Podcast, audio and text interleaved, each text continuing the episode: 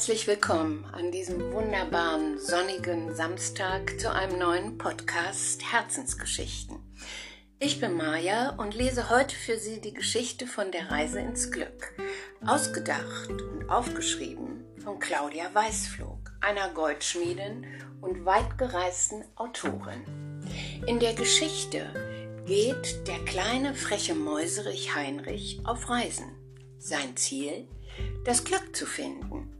Viel Freude beim Zuhören. Die Reise ins Glück. Es war einmal ein frecher kleiner Mäuserich namens Heinrich. Er lebte in einem wunderbaren Garten. Dort wuchsen rote und gelbe Rosen, große Sonnenblumen, zarte Kosmeen, bunte Flochse, prächtige Dahlien, fröhlicher Klatschmohn, niedliche Vergissmeinnicht und noch allerlei andere hübsche Blumen. Und weil der kleine Mäuserich am liebsten Käse fraß, und zwar den mit den Löchern drin, ging er immer wieder auf nächtliche Erkundungstour durch die Komposthaufen, wurde meist fündig und fraß sich rund und satt und dick und schlief mit vollem Bauch ein. So lebte er eine ganze Weile. Aber irgendwann merkte er, dass ihm etwas fehlte. Er konnte nicht wirklich froh und glücklich sein. Was ist bloß los mit mir? fragte sich Heinrich. Warum bin ich in letzter Zeit so bedrückt? Er ging zu seinem Freund, dem Maulwurf. Du Egon, so hieß der Maulwurf, ich kann nicht glücklich sein. Sag du mir doch, wie das geht. Also, ich bin glücklich, wenn ich buddeln kann, gab dieser ihm zur Antwort. Das half der Maus überhaupt nicht weiter. Hallo Sonnenblume, wie kann ich nur glücklich werden? Sag du mir das, bitte. Ich bin glücklich, wenn ich mein Gesicht der Sonne entgegenstrecke, antwortete die Sonnenblume. Okay, das probiere ich auch, dachte Heinrich. Aber schon nach ein paar Minuten wurde ihm langweilig, er konnte nicht ruhig sitzen und musste immer in Bewegung sein. Guten Tag, liebe Rose. Sag du mir bitte, wie kann ich glücklich sein? Ich bin glücklich, wenn ich meinen betörenden Duft verströmen darf, gab ihm die Rose zur Antwort. Hm, dachte Heinrich, ich kann nur pupsen. Das riecht nicht gut und glücklich macht es auch nicht.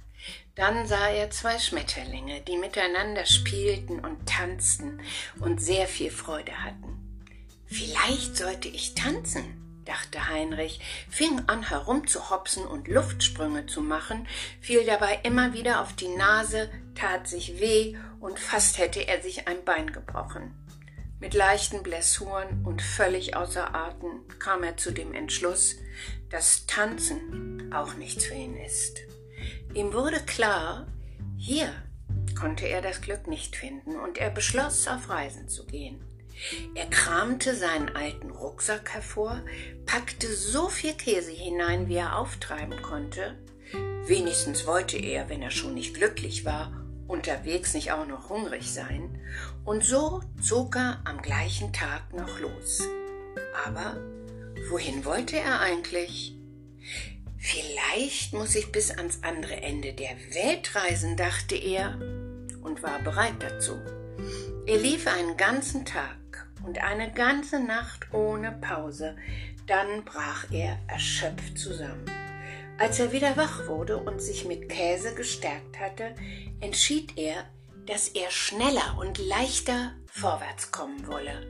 Er hatte keine Lust, sich so abzumühen. Mit Anlauf sprang er auf einen vorbeifahrenden Heuwagen und konnte so recht komfortabel reisen. Dann wurde er mit dem Heu in eine Scheune entladen, und als er zum Tor heraushuschte, hätte ihn beinahe eine Katze erwischt. Er konnte sich gerade noch in Sicherheit bringen und plötzlich vermisste er zum ersten Mal seinen wunderbaren Garten. Pah! Aber so schnell würde er nicht aufgeben, war er doch fest entschlossen, sein Glück zu suchen. So tapste er vorsichtig aus seinem Versteck und lief weiter. Irgendwie kam es ihm in den Sinn, dass er nach Australien müsse.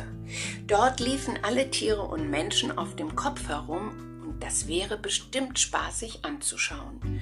Außerdem war das Land groß und irgendwo wartete bestimmt auch für ihn dort das Glück. Er hatte von den Menschen gehört, dass es in Hamburg einen großen Hafen gäbe mit riesigen Schiffen, die über alle Meere fuhren. Da müsste es doch auch für ihn Platz geben und genügend Käsereste, die er sich einverleiben konnte. Nun hatte er ein Ziel. Er schlenderte gemütlich die Straße längs, die Daumen unter seine Rucksackriemen geklemmt. Die Nase keck gen Himmel gerichtet, trällerte er lustige Liedchen vor sich hin, und immer wenn ein Auto kam, streckte er einen Daumen raus. Es war ganz einfach. Ruckzuck erreichte er Hamburg per Autostopp. Und das in einem schicken roten Jaguar Cabriolet. Eine Maus in einem Jaguar. Das würde ihm zu Hause bestimmt niemand glauben. Auch egal, das Leben war doch schön. Jetzt musste er nur noch zum Hafen und ein geeignetes Schiff finden. Und tatsächlich checkte er als blinder Passagier auf einem Frachter ein, der nach Melbourne, Australien fuhr. Juhu, juhu, endlich geht es in die große weite Welt, wo das Glück auf mich wartet aber kaum auf See wurde Heinrich speiübel und schwindlig wie nie zuvor in seinem Leben. Tagelang konnte er nichts essen, immer war ihm schlecht. Es war ihm sehr elend zumute und er fragte sich, ob man auf dem Weg zum Glück denn so viel leiden musste. Trotzdem, er war entschlossen durchzuhalten. Es blieb ihm auch nichts anderes übrig. Er konnte nicht schwimmen und hatte auch keine Vorstellung, wie weit das nächste Ufer entfernt war. Aber bei nächster Gelegenheit würde er an Land gehen. Das war sicher, egal wo. Für Schiffsreisen war er nicht gemacht. Bleiern dehnten sich die Tage und wurden zu endlosen Nächten. Die Zeit kroch quälend langsam dahin, nur dösig und benommen nahm er seine Umgebung wahr, immer und überall gab es nur Wasser und Himmel und einen weiten Horizont. Und dann, als er kaum noch glaubte, jemals irgendwo anzukommen, ein Hafen, endlich, endlich konnte er sich von Bord schleichen. Welcome to Bombay konnte er auf der Hafenmauer lesen. Welcome verstand er nicht, aber von Bombay hatte er schon gehört, das musste in Indien liegen. So hatte seine Suche ihn also in dieses geheimnisumwobene Land geführt. Na dann, vielleicht finde ich ja in Indien mein Glück. Unglaublich heiß war es hier und stickig. Die Luft flirrte vor seinen Augen und schwach von der Seereise war er außerdem. Er naschte etwas von dem sonderbaren Müll, den er am Straßenrand fand, und legte sich schlafen. Und er träumte mal wieder von zu Hause, dem Garten, den Blumen und seinem geliebten Käse. Als er aufwachte, fühlte er sich ziemlich allein und alles, wirklich alles, war völlig fremd für ihn. Die Gerüche waren anders und neu, die Farben intensiver, die Menschen sahen anders aus, sie waren seltsam gekleidet, manche halb nackt, manche trugen Turbane, manche Gewänder, die er noch nie gesehen hatte. Die Frauen waren in bunte Stoffbahnen gehüllt und sahen sehr schön aus. Überall hupte, lärmte und wuselte es. Alles kam ihm wie ein einziges großes Durcheinander vor. Ganz schön verwirrend und abenteuerlich war das hier.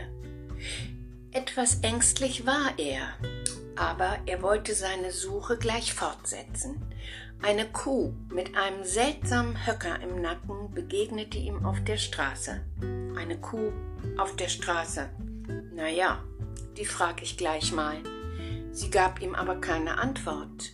He Kuh, ich hab dich was gefragt, insistierte die Maus.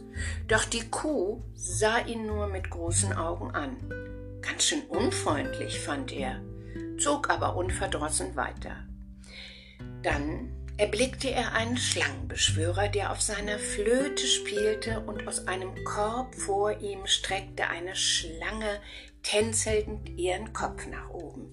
Hui, eine Schlange hatte er so noch nie gesehen. Die würde er gleich fragen, aber sie nahm gar keine Notiz von ihm und lauschte nur dem Flötenspieler. In einer Ecke hing eine riesige, haarige, furchteinflößende Spinne. Er hatte auch wirklich Angst vor ihr, nahm trotzdem all seinen Mut zusammen, fragte sie und bekam wieder keine Antwort. Niemand schien ihn zu verstehen, und auch er verstand nichts. Er sank in sich zusammen. Leise weinte er bittere Tränen. So hatte er sich das aber nicht vorgestellt. Nach einer Weile jedoch atmete er tief durch und streckte sich. Nein, er würde den Kopf nicht hängen lassen. Nein, er doch nicht. Schließlich war er Heinrich und er war tapfer und vor allem wahnsinnig neugierig. Und so reiste er weiter, durch Städte und Dörfer, durchstreifte Dschungel und Wüsten, wanderte über hohe Berge und durch weite Täler, überquerte reißende Flüsse und tiefe Seen. Er war im Himalaya, in Rajasthan am Ganges, in Varanasi und in Kalkutta. Er besuchte heilige Stätten und Tempel. Er sah allerlei Wundersames und Unerklärliches. Staunend und ehrfürchtig stand er oft vor all dem Neuen, das er entdeckte. Da fühlte er sich manchmal sehr klein und wurde ganz demütig. Indien begann seine Wirkung auf ihn zu entfalten und ihn in seinen Bann zu ziehen. Das Land faszinierte ihn, auch wenn er es nie begreifen würde. Aber das war ihm auch nicht so wichtig. Indien war so widersprüchlich, konnte berauschend schön und ebenso ernüchternd grausig sein. Es hatte so viele Facetten und war in seiner Vielfalt so einzigartig, so großartig. Er fühlte sich sehr lebendig hier. Er war dankbar, dass seine Suche ihn ausgerechnet hierher geführt hatte.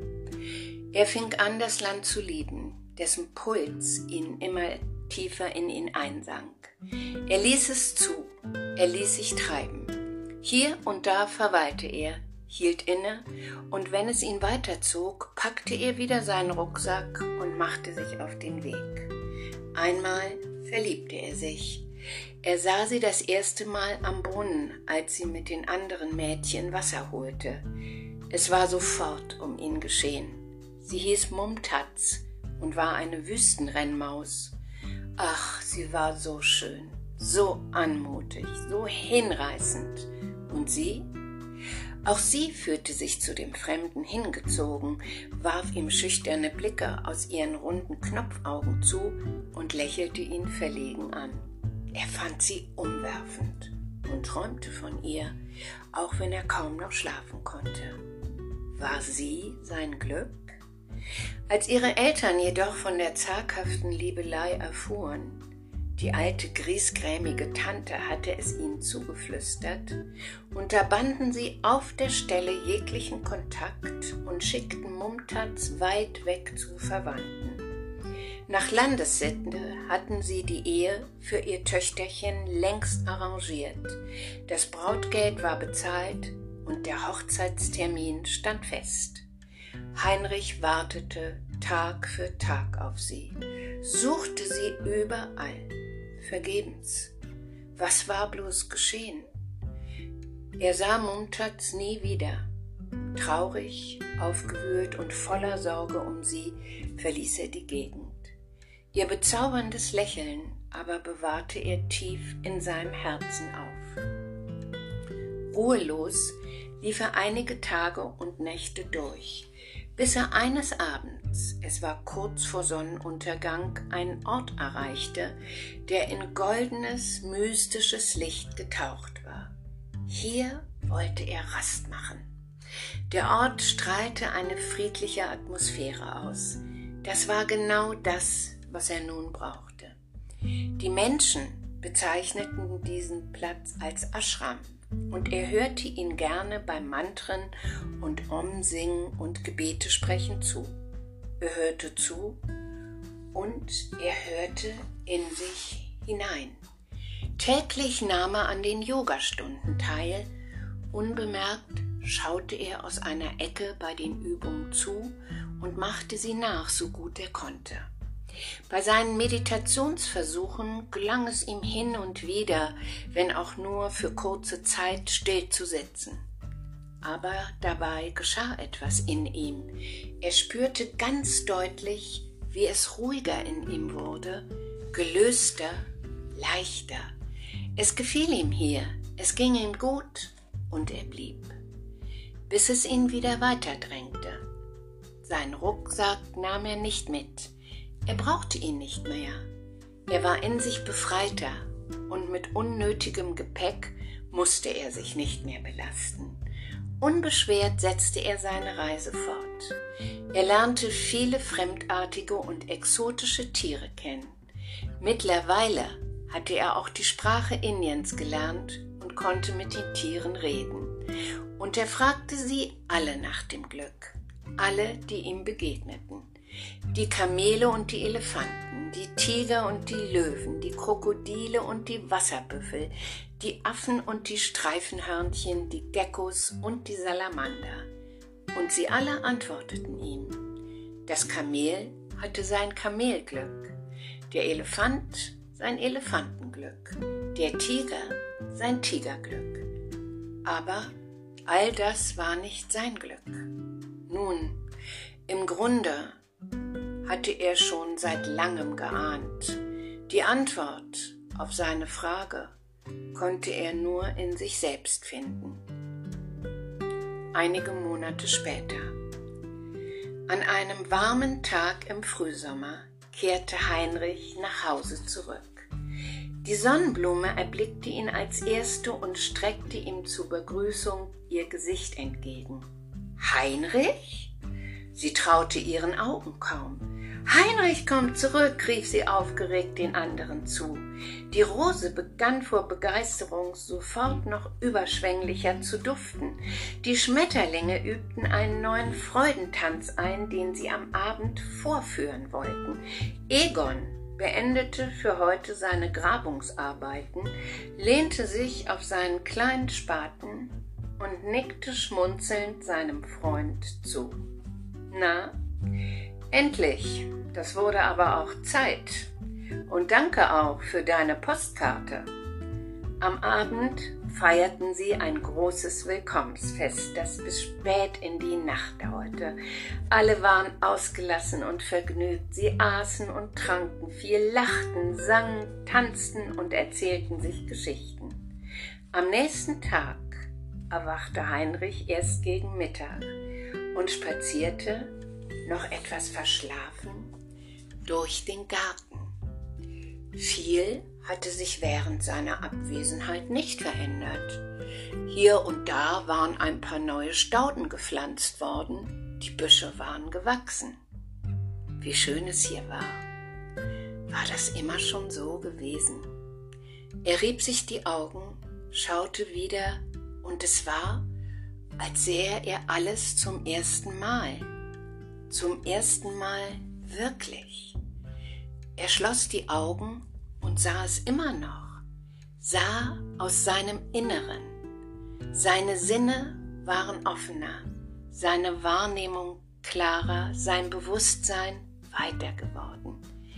Die Reise hatte das in ihm bewirkt. Sie hatte ihn nach innen geführt. Sie hatte ihn nach Hause gebracht. Nach Hause, zu sich selbst nach Hause, in sein Selbst und nach Hause, in den wunderbaren Garten und zu seinen wunderbaren Freunden und dem leckeren Käse. Er war angekommen, er war glücklich.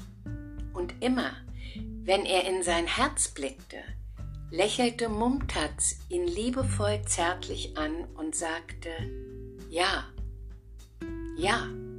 Er war glücklich. Glück ist das Resultat einer inneren Reifung. Es hängt ganz allein von uns selbst ab, ob dem Preis einer geduldigen Arbeit, die wir Tag für Tag verfolgen. Wir selbst bauen unser Glück, aber das bedarf einiger Mühe und Zeit. Auf lange Sicht sind das Glück und das Unglück also eine Lebensweise oder eine Kunst des Lebens. Mathieu Ricard, ein buddhistischer Lehrer und der Assistent des Dalai Lamas. Manchmal müssen wir weite Wege gehen, um zu erkennen, dass alles bereits in uns angelegt ist. Morgen, also zum Ostersonntag, gibt es einen Podcast mit dem Thema zur täglichen Auferstehung im Alltag. Vielleicht hören wir uns ja und ich sage bis bald.